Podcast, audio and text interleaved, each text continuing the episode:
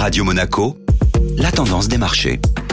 Radio Monaco, la tendance des marchés avec Société Générale Private Banking. Bonjour Gabriel Sultan. Bonjour Benjamin. Les principales bourses européennes finissaient la séance légèrement dans le rouge hier. Le CAC 40 se repliait vers les 7000 points tandis que l'Eurostock 50 clôturait en baisse de 0,12%, marqué par des résultats trimestriels mitigés. La société ASML, par exemple, leader sur le marché des semi-conducteurs, a annoncé une légère baisse de ses marges, mais le maintien d'un carnet de commandes plein. L'action a finalement clôturé en légère hausse de 0,32% et reste la société la plus performante de l'Eurostock 50 depuis le début de l'année, en hausse de plus de 22%. On a pu noter que les bourses européennes ont plutôt bien résisté dans l'ensemble et n'ont pas été entraînées dans le sillage des marchés américains qui ouvraient en forte baisse. Que s'est-il passé à l'ouverture des marchés US Le marché et notamment les valeurs technologiques ont beaucoup souffert à l'ouverture, plombées par les prévisions décevantes de Microsoft. L'action perdait environ 2% à la clôture européenne, impactant également le Nasdaq qui perdait 1,55% au même moment.